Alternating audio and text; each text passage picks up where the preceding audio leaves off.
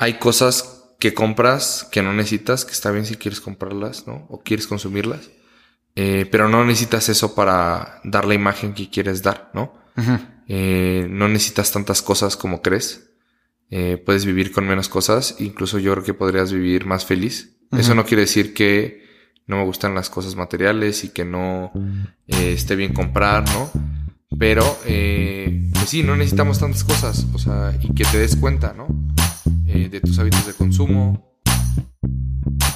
¿Qué pasó, Chavisa? Bienvenidos a Explicación No Pedida, episodio 21. 21. El podcast de los resentidos sociales sin lana. ¿Cómo estás, Germán? Muy bien, ya. ¿Tú cómo estás, Eugenio?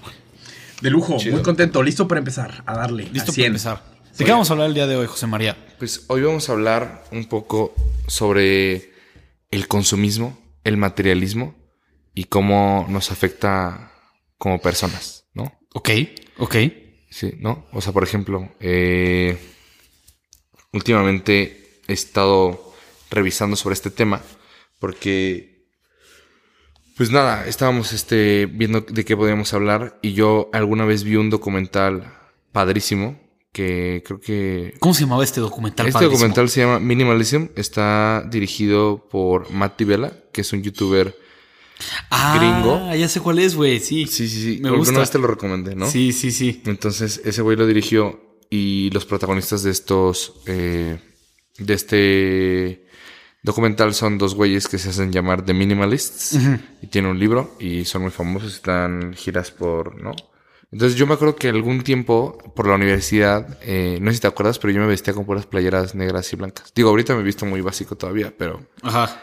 Pero era porque esos güeyes como que hablaban mucho de que compramos cosas que no necesitamos con dinero que no tenemos para impresionar gente que, no nos importa. Que no nos importa y que no le importamos, ¿no? Ok. Entonces, a raíz de esto, eh, pues creo que hay un claro reflejo, ¿no? Yo lo platicaba con una compañera del trabajo una vez. Oye, que tiene un cinturón Gucci, ¿no?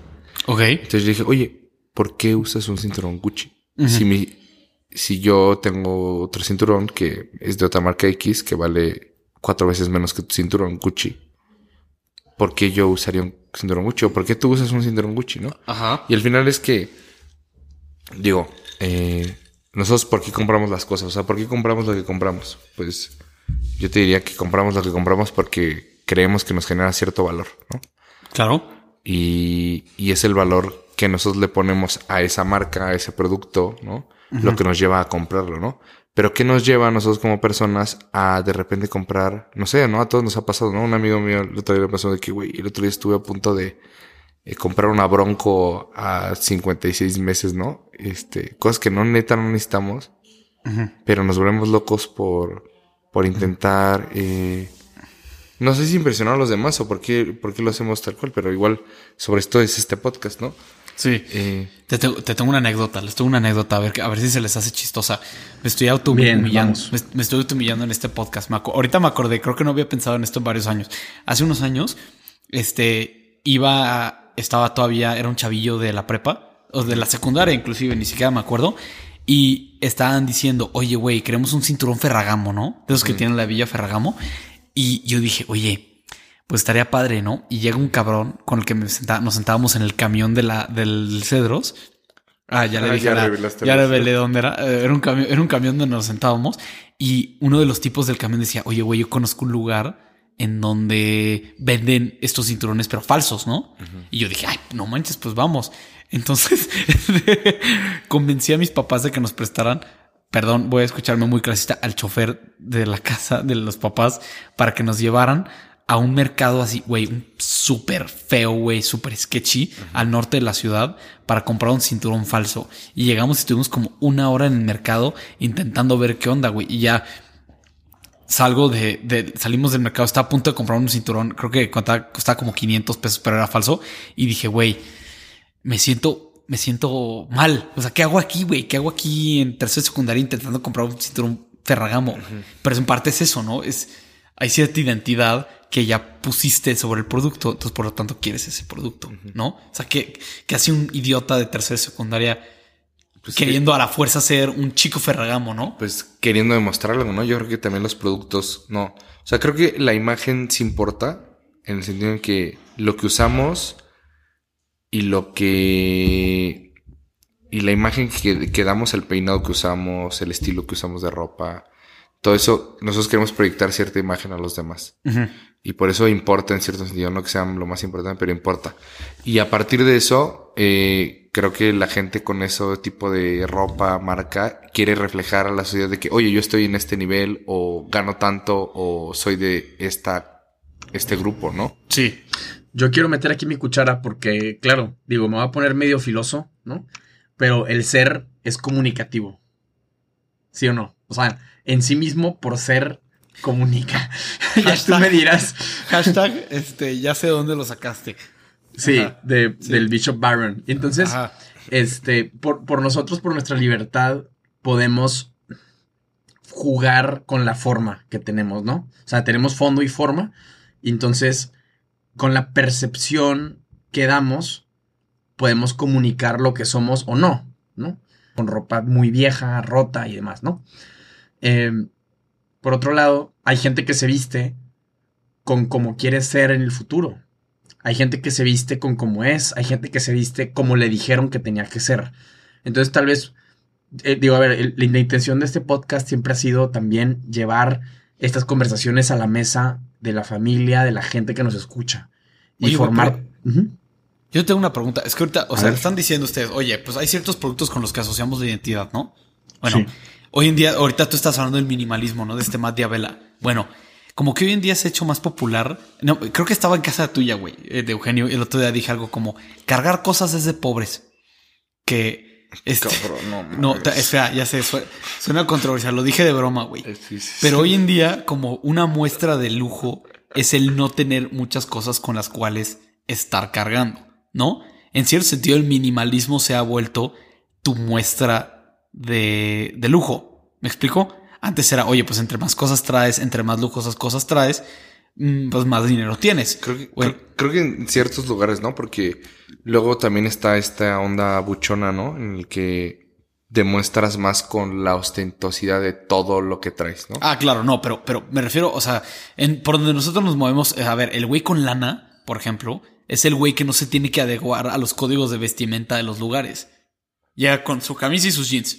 Es el güey que no carga con una cartera gorda con ocho tarjetas de crédito, sino que tiene una, güey. ¿Me explico? O sea, no le hacen falta. O tiene un celular y es el celular más, más, más fregón de todos. Oye, no hace falta que cargue con una lonchera en la oficina porque tiene Rappi y va a pedir de comer. ¿Me explico? O sea, entonces ya como que la falta de cosas ahora es la muestra de, riqueza. No, sé. O sea, yo, yo no estaría tan de acuerdo creo que es como una generalización. Pero tú qué, tú qué, tú qué crees? Mira, yo, yo pienso que deberíamos de primero definir muy bien de qué estamos hablando. El tema de hoy creo que es consumismo, ¿no? Entonces, definir bien qué es el consumismo para darnos cuenta que el consumismo no tiene que ver con la cantidad necesariamente de cosas. O, ni con la variedad. O sea, tal vez a veces es. hay un trinomio, ¿no? Entre cantidad, calidad y variedad y podemos jugar con esas palancas y, eso no, deja de ser consumismo. O sea, si estás tú y pones por encima de todo valor lo material, eh, y si te vuelves, sí, materialista, y si le ves el valor de la gente en el consumo, y si pones la dignidad humana en el consumo, en lo que usan, en lo que compran y demás, puede ser minimalismo y, seguir siendo consumismo. O sea, sí. Ese es mi punto. Creo que, creo que sí es súper importante y algo que nos ayuda es este, o sea, en el documental justo uno de los tipos que habla dice, o sea, que quería, ¿no? Estaba en esta, este, escalera corporativa, ¿no? Cada vez buscando mejor trabajo, ¿no? Intentando ganar más, pero cuando gana más, gasta más y esta vez sigue viviendo eh, con la, con las cuentas, ¿no? Entonces decía, eso, eso, nos ha pasado a todos. Sí, a todos, ¿no? Pero es como, oye, quiero intentar llenar este vacío que tengo con cosas, ¿no? Teniendo el mejor coche, teniendo la casa, ¿no? O sea, teniendo este American Dream un poco, ¿no? Como intentando, este güey lo decía, ¿no? Intentando comprar tu boleto a la felicidad, ¿no? ¿No? y, y luego creo que eso nos pasa a todos, ¿no? O sea, creemos que la felicidad va a llegar cuando tengamos esto. Ah, ya que tenga este coche. No, todos tenemos de que el coche de mis sueños, la casa de mis sueños. El nuevo celular. El nuevo, o sea, ya que tenga esto, ya ahora sí ya voy a ser feliz, ¿no? Y creo que justo tenemos un problema a veces como, digo, como lo hemos dicho a veces en este podcast, ¿no? Estamos tan cerca nosotros de Estados Unidos que acaba permeando nuestra cultura y nuestra cultura en la de ellos, que intentamos vivir ese American Dream aquí, yo creo, que no está mal el buscar tener esa casa tan bonita, esa, ese coche bonito, o sea, no tiene nada malo, pero el problema es querer llenar la existencia o definir quién eres a través de esas cosas. Claro que esas cosas comunican quién eres, pero no te identifican tal cual que eres. Y creo que el intentar llenar ese vacío que tenemos a veces las personas comprando cosas es lo que al final nos hace cada vez más infelices. O sea, a ver, el problema sigue siendo el mismo. ¿no? El, problema, es el mismo. Mi punto es que eh, esa cultura de consumismo ha cambiado, ¿no? En Estados Unidos, la. El justo, bueno, hace 50 años, el típico como. Como visión de el, American Dream, ¿no? De los años 50, de tener la casa más bonita y tener el coche de lujo y tener todas estas cosas. Y eso también México era. Pero ahorita es un poquito más, oye, ¿quién es el güey más rico? Es el güey que puede viajar ¿no? Es, no, es, no es el güey que compra el Ferrari, es el güey que compra experiencias, ¿no? Entonces la cultura como del viaje. O sea, no sé si ustedes hayan visto eh, Travel TikTok, ¿no? O sea, que es como el no solamente comprar cosas, pero son cosas consumibles, viajes, comidas, este, o sea, tomarle fotos a lo que estás viendo, ¿no? Entonces, o sea, el consumismo, el problema del consumismo sigue siendo el mismo, nada más que ya no es poseer cosas, sino es comprar experiencias. Y es, y es enseñarle a todos que puedes hacerlo, ¿no? O sea, ¿por qué se ha vuelto tan esta idea de consumir más y de querer más? Porque ahora la gente, los famosos y la gente muy rica, pues lo sube a redes sociales y tú crees que esa, eso puede ser alcanzable, ¿no? Tal vez.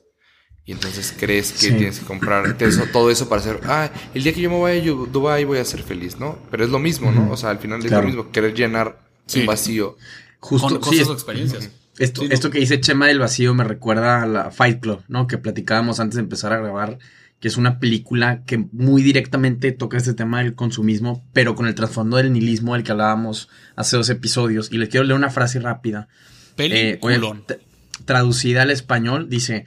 La publicidad nos hace codiciar autos y ropa, trabajos odiosos para comprar mierda que no necesitamos.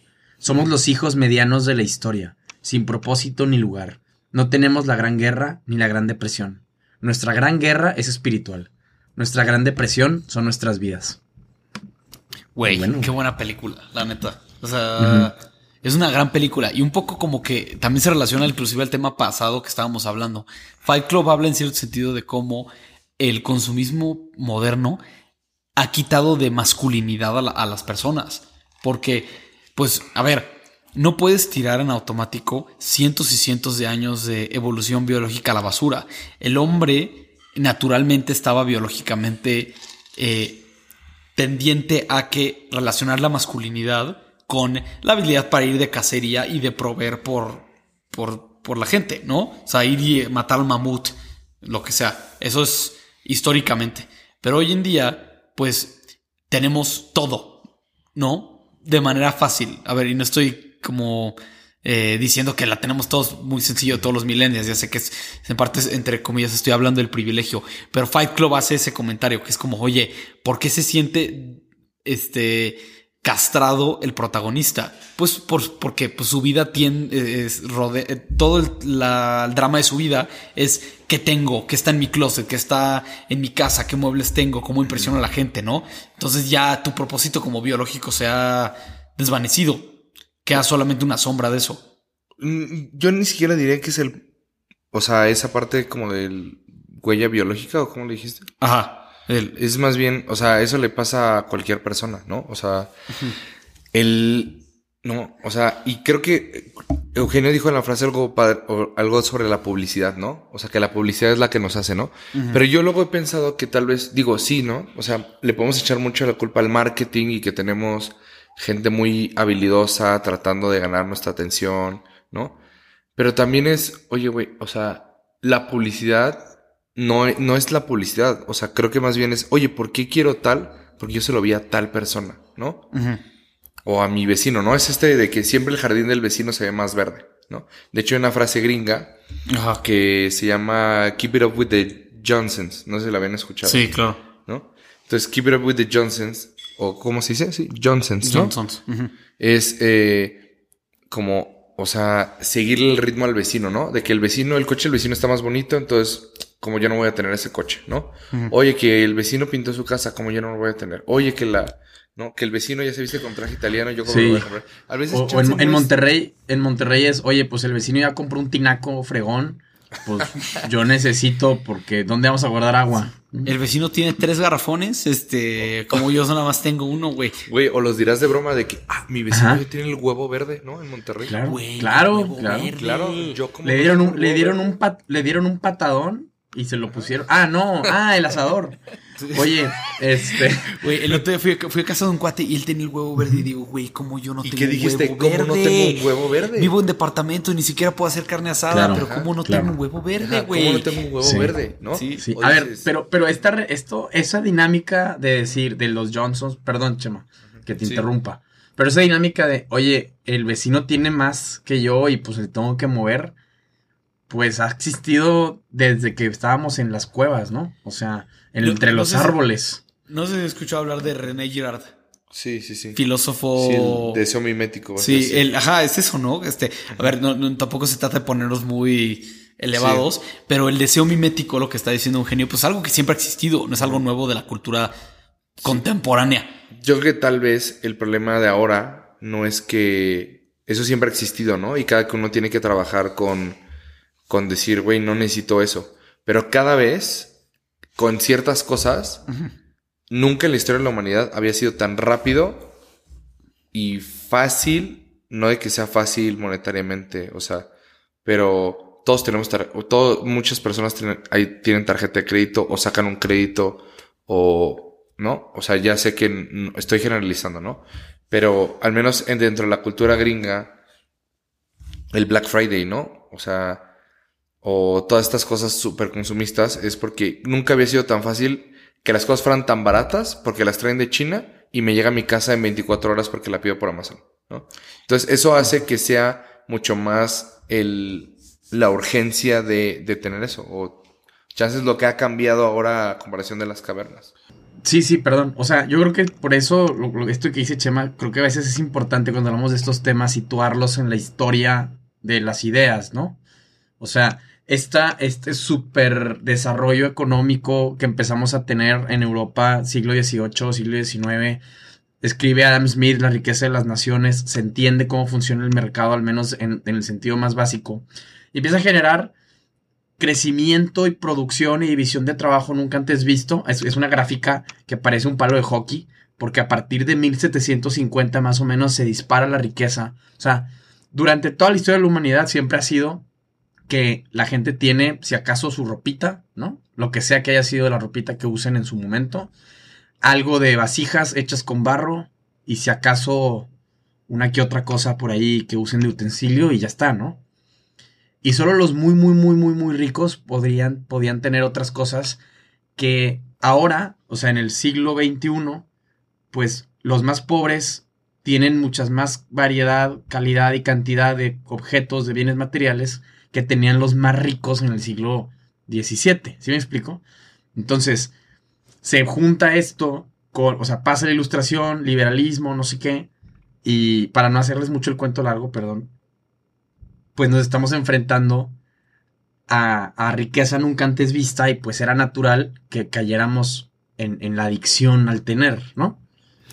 Sí, y aparte, este, no solo es, es tener, es tener y tener de menos calidad no sé si... Sí, o sea, es invariablemente por cómo se producen las cosas ahora y al menos en algunas cosas, pues ya tienen menos calidad, ¿no? Sí. Pero también es tener y tener y enseñar, ¿no? Yo creo que eso también es algo que no habíamos visto. O sea, estamos viendo, ahorita que Eugenio se acaba de abrir Instagram, vas a vivir algo muy raro que es, güey, antes no vivía que veía que todos mis amigos estaban haciendo algo, Ajá. O sea, tú puedes ver lo que están haciendo tus amigos todo el tiempo, todo el día, ¿no? A través de stories de Instagram, ¿no?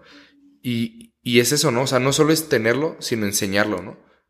Y, es, sí. y es lo que lo vuelve también adictivo de que, güey, o sea, el, el problema del Keep It Up with the Johnsons ya no es de que solo con el vecino, ya es con toda la red de contactos que tienes y no solo la red de contactos que tienes, sino los famosos que sigues, ¿no? Sí. Entonces, imagina, o sea, luego, tú, compara tu salario al salario de un güey como Neymar Jr. o eh, Maluma o un cantante, es como, güey, no lo vas a, lo más probable, digo, chance si le echas ganas, puede ser, pero lo más probable es que no lo logres. Ese estilo de vida no está alcanzable para ti, entonces vives frustrado y adicto a comprar otras cosas, tal vez, como dices tú, de menos calidad para keep it up, o sea, seguir manteniéndote en ese estilo de vida que quieres tener. ¿no? Sí, y en parte justo eh, queremos la, el estilo de vida sin el precio. No sé si... O sea, no sé. Por chance ni siquiera podemos pagar el precio. O sea, ni siquiera podemos llegar a pagarlo, ¿no? Pero quieres ir al restaurante al que va a comer a Neymar o Maluma, pues necesariamente te va a costar muy caro. Y chance no va acorde a tu estilo de vida. Chance pero, no eh, tengas la lana para comer ahí. Pero a ver, no necesariamente. Digo, igual y me estoy diciendo un poquito del tema. Pero depende de los avances en producción. O sea, ahorita las teles son mucho más baratas que antes y la calidad es mucho mayor, ¿no? O sea, el mercado ha logrado resolver problemas de producción y de conocimiento para poder producir cada vez más y mejor y más baratos. Así es cierto que hay avances. Y a ver, no todo esto es malo. Los, los bienes son bienes por, por, eso mismo, pues un bien, ¿no? O sea, nos hacen bien, elevan la calidad de vida, nos dan más capacidad para hacer más cosas y trabajar juntos y demás. Siempre queremos ver el lado de la moneda del hombre alienado como consumidor, ¿no? Esclavizado a sus deseos, al deseo mimético que ustedes decían. Pero la otra cara de la moneda es el hombre producción, ¿no? Que tiene su lugar en la sociedad por la producción de bienes. Cada uno de nosotros trabaja y hace cosas y los que nos escuchan trabajan y hacen cosas. ¿no? Tal vez dan servicios o, literal trabajan en una planta productora en Apodaca, Nuevo León, donde producen eh, chasis de carros, güey. ¿Me explico? O sea, sí, sí consumes, pero también produces. Y Michael Sandel, este filósofo de Harvard que, escribió el libro de eh, Lo que el dinero no puede comprar, los límites morales del mercado, que mencionábamos en uno de los primeros episodios de explicación no pedida, creo que lo hace muy bien porque sí reconoce como las bondades del mercado, las bondades del consumo, pero hay que reconocer su límite, ¿no? Y no ponerlo como valor último de la dignidad de la persona. Este, pero pues, no, está difícil, ¿no? Justo, o sea, este Fight Club, este, que es como la película que más habla de esto, ¿no? Habla de que cuando la vida del ser humano rodea el tema del consumo, se vuelve una vida, pues, que pues sí, o sea, una vida fría que no vale la pena. O sea, todo, todo va alrededor de lo que consumes, de temas de Ikea. no, Ikea es una maravilla. Eugenio fue Ikea hace poco. Este, quiero saber tu opinión, pero es, es, como esta obsesión con tener y tener y tener y tener, y tener. Tu vida se vuelve alrededor de lo que tienes y pues deja de valer tanto la pena, ¿no? Una, una vida así. Sí, o sea, lo que, lo que decíamos antes, o sea, no puedes comprar tu boleto a la felicidad. No lo puedes comprar. A ver, claro, necesitas ciertas condiciones materiales. Aristóteles lo, decía, ¿no? De hecho, decía Aristóteles que los feos eh, no podían ser felices. Lo lamento. Germán. Eso? Ah. Sí. Este. Oye, por eso yo, yo siempre he sido yo siempre he sido muy feliz, tal vez por eso que hice. Por eso Eugenio sí es feliz. Sí. Yo soy más o menos feliz, pero Germán no es tan feliz, ¿no? Sí. O que alguien pobre que no podía ser feliz, ¿no? Decía Aristóteles, porque creo que Aristóteles lo que hace es que reconoce. Mi abuela dice que soy muy guapo. Sí. Pero creo que Aristóteles reconoce que necesitas ciertas cosas materiales para poder, eh, pues, pensar en otras cosas para poder ser feliz. Lo que estamos diciendo nosotros, yo creo, y lo que estamos de acuerdo es que no necesitas tantas cosas como parece que necesitas para ser feliz. No necesitas tener el iPhone tal o el, para los que no nos gusta iPhone, el Samsung tal para ser feliz, ¿no? No necesitas eh, el cinturón Ferragamo Germán en secundaria para ser feliz. No lo necesitaba. Yo también moría. Yo me acuerdo que moría por un cinturón de marca, pero no me podía permitir comprármelo, ¿no?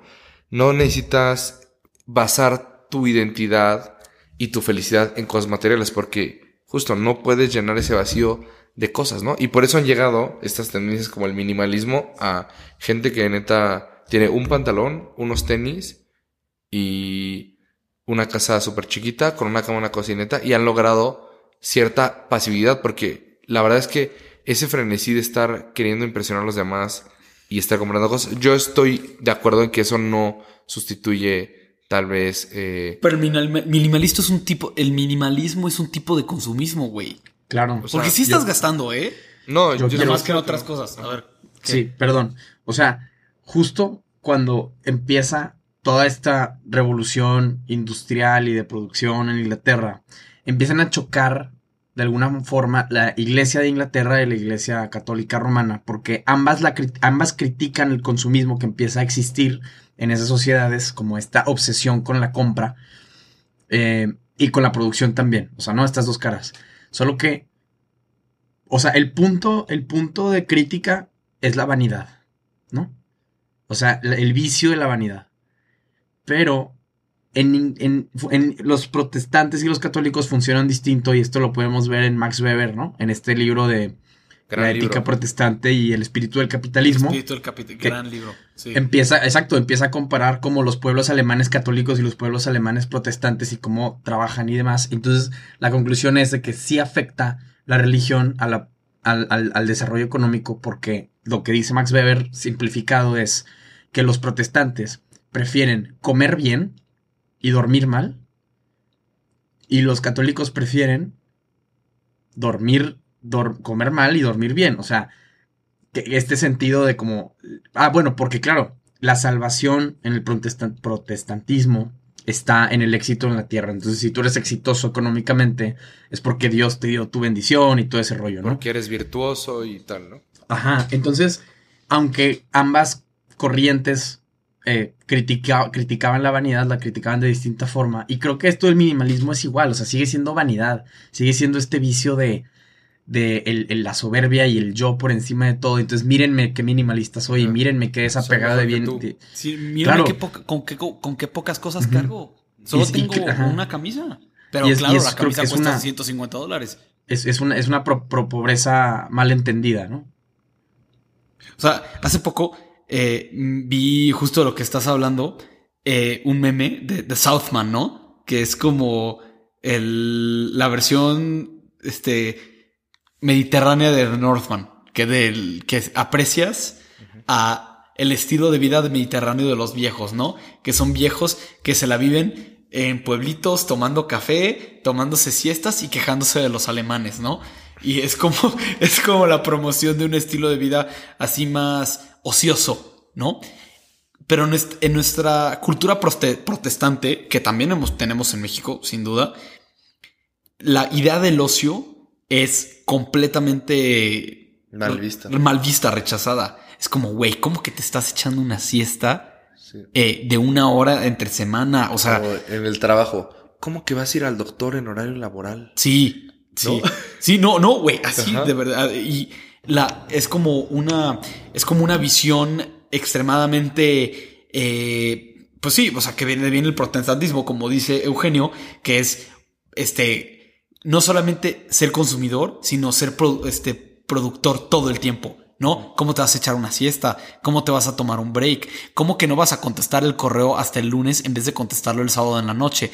Y y entonces está toda esta cosa, pero justo el otro lado de la moneda es esta cultura como mediterránea, que a ver, también en cierto sentido se pasa a veces un poquito, que pues son los güeyes huevones, ¿no? Que no hacen absolutamente nada. Sí, igual y tú, y sí, muy bien Germán, creo que digo, concuerdo perfectamente con ese punto y me recuerdas a la sociedad del cansancio, ¿no? De Byung Chul Han, que creo que es muy amigo de Chema que justo critica eso, o sea, es, es, un tema como que sigue, sigue siendo, ¿no? Esta idea de que somos nuestros propios verdugos y somos nuestros propios esclavos y somos nuestro propio animal de carga. Y el chiste es producir al máximo hasta que el cuerpo aguante para consumir lo más que se pueda para o sea, construir una narrativa de nosotros alrededor de nosotros con la percepción de los demás. Y entonces es... un Churhan es chido, ¿eh? Es este recomendado por explicación o pedida. Pues eso, no sé, o sea, creo que, creo que es importante que la gente piense en sus casas y, o si nos escuchan en el carro, donde sea que estén, pues si están viviendo en algún grado esta enfermedad del, consumismo, ¿no? O sea, esta adicción a comprar y a que nos vean bien y las redes sociales que juegan tanto, un papel tan importante. Sí, de que compro un, compro un chingo de cosas para que luego, y trabajo un chingo para comprar un chingo de cosas que acabo debiendo, entonces tengo que trabajar un chingo para pagar esas cosas que ya había comprado, ¿no? Y, y, pero luego se me hace que también, como seres humanos, siempre encontramos una manera de echar la culpa a los demás, ¿no? Sí, sí. Entonces le echamos la culpa de que, es que neta los güeyes de marketing y de publicidad lo hacen muy bien y nos esclavizan y a ver, o sea, tú estás comprando ese producto porque te está sustituyendo algo que tú necesitas, o sea, Tú si no le vieras valor a ese producto o ese servicio, no lo comprarías, ¿no? La gente que hace marketing, que hace publicidad, solo lo hace porque, a ver, esa gente también vive de ventas, ¿no? O sea, al final necesitan recaudar fondos para seguir produciendo eso. Pero creo que se me hace muy salida por la tangente del consumidor, echar la culpa solo a los de publicidad. Sí, sí, güey, pero también, híjole, no sé, este, aquí chance me ganó el odio de aquí nuestro economista eh, eh, Eugenio, pero a mí se me hace que el enfoque de la, del mercado de, ¿cómo se llama este güey? De la riqueza de las naciones. Adam Smith. El, el enfoque como de la filosofía económica de Adam Smith es generar la mayor riqueza posible. ¿no? Para. No. Para. No. Para. bueno, justo no, De hecho, no. bueno. Hay, un libro de Adam Smith que se llama Teoría de los Sentimientos Morales, que justo le da orden y lo pone en su lugar a esa idea y, y ya está, ¿no? O sea. Bueno, como el, el sentir de republicano Estados Unidos medio libertario, que es oye, güey, el mercado y el libre mercado y la generación de riqueza y da igual, eh, todo, todo recae en la libertad individual y tú tienes elección. A, ver, ¿a qué importa si el mercadólogo es bueno? Tú tienes libertad de decirle que no. O sea, en parte eso tiene algo de razón, pero por otra parte deviene de una filosofía que no pone el esplendor y la felicidad humana en primer lugar, ¿no? O sea, tu primer, o sea, como Estado, ¿qué estás queriendo promover como primer lugar? Sí, que no estamos hablando del Estado, Germán. O sea, estamos hablando. No, a ver, no, pero, a ver, pero a ver. Aquí ya, hay polémica, señores. Hay tiro. Porque, Germán, te hace una cosa. No me voy a enojar contigo por lo que dices, ni me va a caer gordo, porque yo no soy libertario. Creo que el problema, el problema de eso es poner a la libertad por encima de todo como un fin y no como un medio, ¿no? Entonces, cuando lo pones en esos términos, no, no, a ver, estoy diciendo que estoy de acuerdo contigo, no, no te estoy regañando. No, o sea, estoy de acuerdo. Yo no estoy de acuerdo con lo, que, lo que es mi tiro en contra de, de estos güeyes.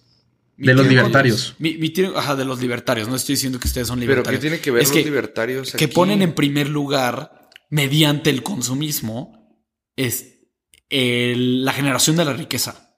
Cuando lo que debería ser en primer lugar, tanto para el Estado como para la cultura, para la cultura popular, debería ser la felicidad de la gente. Ajá.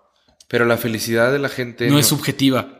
A la felicidad de la gente no es lo mismo para todos, güey. Porque cada quien, a ver, y para no desviarnos del tema, eh, lleva eso, eso que estás diciendo, que no sé qué, qué, tiene que ver, llévalo a la parte que estamos hablando de la publicidad. O sea, ¿por qué o sea, yo dije lo de la publicidad, tú estás sacando una madre al Estado que no sé qué tiene que ver.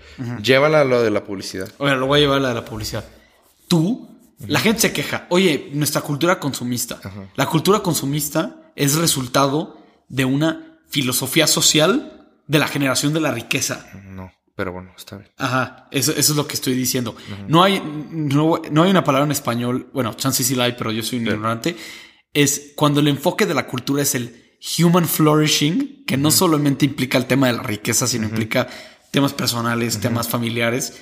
Entonces, ya no va a haber una cultura del consumo, porque ya el, enfoque no está en el consumo ni en la generación de la riqueza, está en el bienestar general. La palabra bienestar que hoy en día en México está muy mal vista porque la usa una cierta personita que todo el mundo conoce, ¿no? Sí, pero el bienestar solo se puede dar yo creo, no solo, no, no de esa manera, pero ayuda mucho cuando están las condiciones materiales para el bienestar. Ajá. Y a partir de eso, yo lo único que estoy diciendo es que, a ver, la gente suele echar la culpa al sistema y a las empresas que hacen marketing y publicidad de que somos consumistas, porque nos obligan a comprar. Pero no, o sea, tú, ¿por qué tienes un teléfono celular de esa marca, Germán? ¿Por qué tienes un iPhone 13? Pues porque quería uno. Ajá, pero ¿por qué querías uno? Pues no sé, porque lo necesito para trabajo, y porque está chido y porque está bonito. o, sea. o sea, tú estás, literal, hay una necesidad en el mercado que Apple, tú estás contratando a Apple para que te, para que te dé, cubra esas necesidades que tú estás tomando, que tú necesitas cubrir con el iPhone, Ajá. ¿no? Entonces, mal harían las empresas en no ofrecerle a la gente el valor agregado que tienen sus productos y servicios mediante la publicidad del marketing. Pero, Por eso no es un tema, pero, pero, no es un tema de que la sociedad consumista y la sociedad consumista sí te pueden empujar a hacer ciertas cosas, pero mal harían las empresas porque de eso viven de vender y publicitar sus productos. No es algo malo, güey. Pero güey, no, la generación de riqueza, la generación de riqueza, la generación de riqueza es buena porque ayuda a la gente a salir Pero adelante. no siempre, güey. Hay, un punto, hay un punto donde excesivamente promueve la, cultura del consumo de la que hemos venido hablando de todo el podcast, el, el, tráfico de personas genera riqueza. Yo estoy hablando del tema del iPhone. yo estoy hablando del tema del iPhone. Vamos a hablar del iPhone, güey. Este, yo te digo, oye, eh, en cierto sentido, te, tienes razón. Que en última instancia es decisión del individuo si forma parte de la cultura del consumo o no, de si cae en las garras de estos publicistas. Pero también es verdad que, güey, los publicistas sí están aprovechándose de conocimiento psicológico que han desarrollado a través de los años para manipular la naturaleza humana y obligarte a, fumar, a formar parte de la cultura, güey. No es manipular la naturaleza. No es manipulación, la publicidad no es manipulación. No es, manipular la naturaleza humana, güey. Por supuesto. A ver, ni siquiera, o sea, es, tal vez puedes manipular algunas cosas, claro, que te lleven a comprar, pero la mayoría de las veces es, güey, yo empresa, ¿no? Te estoy, te estoy dando un producto y servicio al que tú le ves un valor y por eso lo estás comprando. Si no, lo comprarías. ¿Puede ser manipulado o no? Sí. Pues al final. Hasta los economistas reconocen que el ser humano no actúa 100% eh, conforme a la racionalidad, güey. Yo no estoy diciendo que está, yo nunca dije que estuvieran actuando de forma racional. Digo que tú puedes ser irracional. Tú le ves un valor a ese producto o servicio y por eso lo compras. Yo, por ejemplo, el ejemplo que puso Eugenio de la trata de personas, ¿no? Yo no estoy diciendo que siempre, o sea, todas esas cosas de libertad y de libre mercado, eh, obviamente tiene que tener ciertos límites, ¿no? Yo creo, ¿no? No estoy hablando este, desde el expertise tanto. Ajá. Pero no veo mal, o sea, en ese ejemplo sí lo veo mal, pero llevándolo al iPhone o a otras cosas, hoy no está mal que la gente, o sea, es muy fácil echar, que la gente le eche la culpa a las empresas de que, ay, es que caí en un anuncio. Y como caí en un anuncio lo compré, pues, güey, o sea, pero, la empresa sí está manipulando tu naturaleza para, no, ahí está la parte, adquirir ciertas pero es la, cosas, es, la parte en la que las empresas tienen que hacer un marketing y una publicidad más humana, más consciente. Ah, pues ahí está. Exacto. Entonces, pero no está mal entonces no digas, oye, es que no es culpa de las empresas. No, pues estoy, diciendo, estoy diciendo que la mayoría de la gente el, problema del consumismo le acaba echando la culpa a las empresas cuando también hay una parte de responsabilidad de la gente por comprar ciertas cosas. O sea, no puedes comportarte solo como víctima de que, pues es que ni modo, caí en el, en el anuncio, ¿no? No, a ver, pues sí, eso, a ver, estoy de acuerdo, pero a mí también se me hace que es medio, eh, medio poco realista decirle a la gente como, oigan, pues no quieren promover la cultura del consumo, pues ustedes no sean consumistas, güey, ya fácil, así solucionan No, pero no estamos diciendo eso. es como, pero yo no estoy diciendo eso. Es un problema social que requiere soluciones sociales, no solamente soluciones individuales. No estoy diciendo que no sea de esa manera. Lo, único que estoy diciendo es que es mucho más fácil como individuo y como sociedad echar la culpa a las empresas cuando las empresas lo que tienen que hacer es vender. Y cuando venden, generan riqueza y eso ayuda a toda la sociedad pues bueno, o sea, creo que estamos de acuerdo nomás enfatizando eh, cosas distintas. Pero. Tal vez. O sea, ¿Tú qué crees, qué? Yo pienso que. Es más, les quiero compartir dos frases de dos sociólogos distintos. Uno se llama, se apellida Lee y el otro es Swedberg.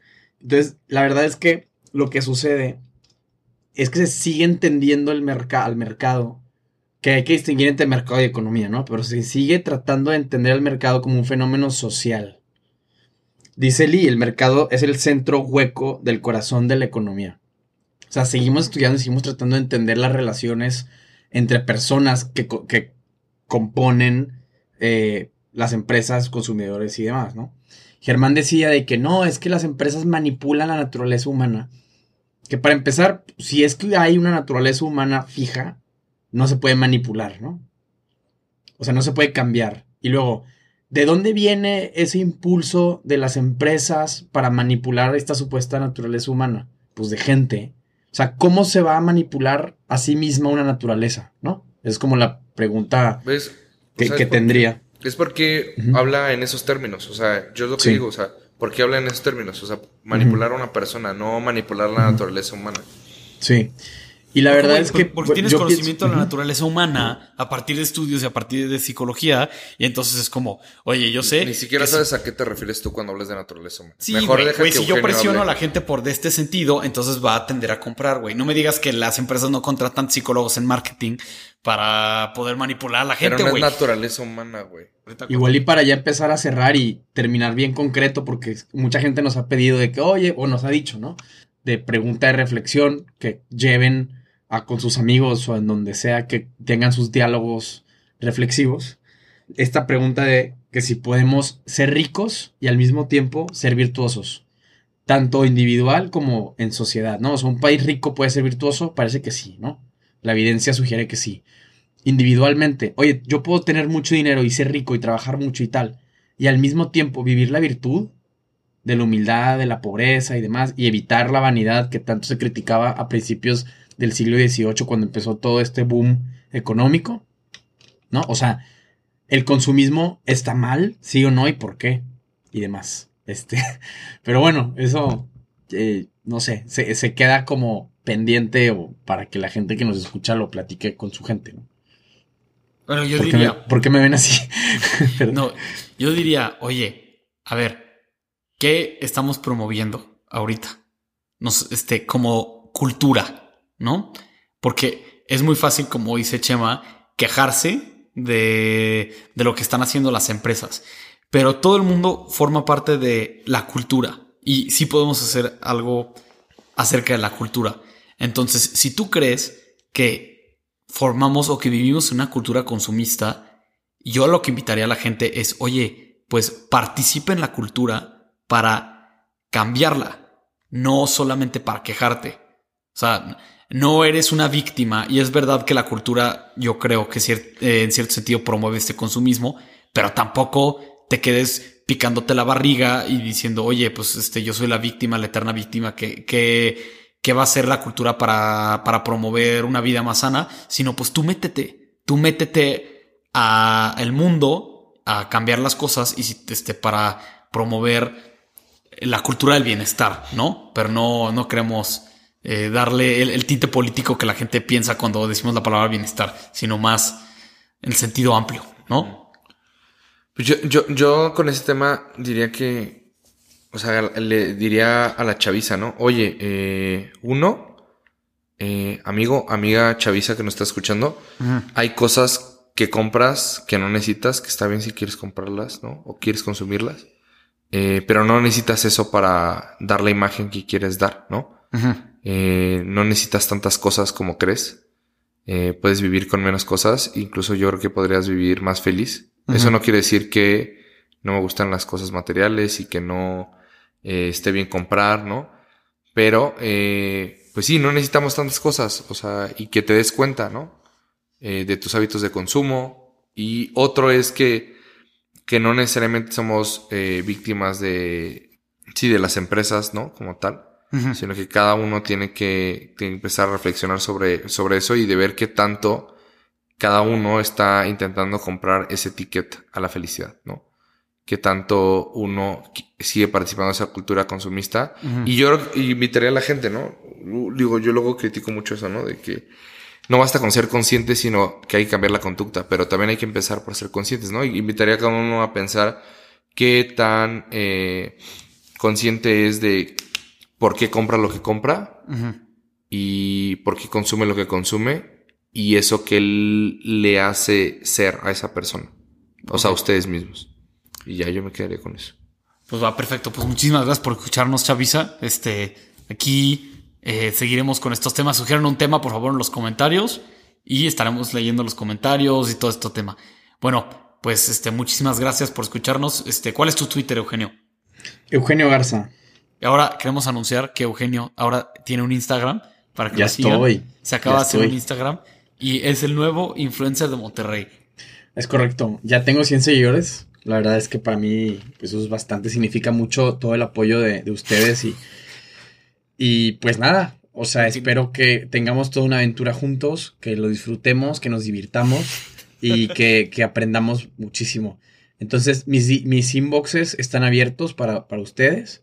Vamos a estar haciendo relajo ahí y esperemos pronto podamos hacer lives también para, tal vez seguir hablando de estos temas de explicación o pedida, tal vez un live con ustedes, con Germán, con Chava por separado, invitar gente eh, que, que, nos escucha a que nos, ahora sí, cara a cara en Instagram, me digan lo que me escriben anónimamente en los mensajes.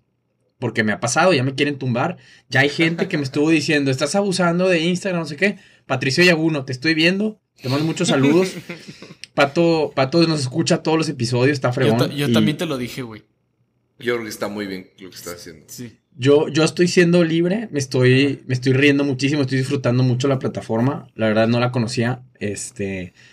Y pues nada, un saludo afectuoso a Pato Yaguno, que, que es pura envidia, güey. Es pura envidia. O sea, yo ya tengo 100 seguidores en dos días y, y él se tardó mucho más. Tiene la mitad de lo que tengo yo en, en un día, güey. Eso está cañón. Eso habla mucho. Ah, es que hay mucha gente, entre nosotros hay gente que es popular, güey. sí. Este, Sí. O hay gente que compra sus seguidores con pollo, ¿sabes, güey? Este, de, hecho, de hecho, de de manera honesta. Ajá. Lo hice, lo hice en Twitter cuando llegué a 100. pegó, se lo ganó un chavo de Veracruz y ahora lo voy a hacer en Instagram. para que se apunten, va a haber giveaway de pollo para celebrar mis 100 seguidores. Tres dígitos, papá. Eres un descarado, güey. Mi arroba es uke, uke garza, o sea, es uke garza con K. U-K-E garza. Ya estamos. Muy bien. ¿Tú qué? Eh, pues nada, a mí me pueden seguir en Twitter como arroba hosperalta-bajo.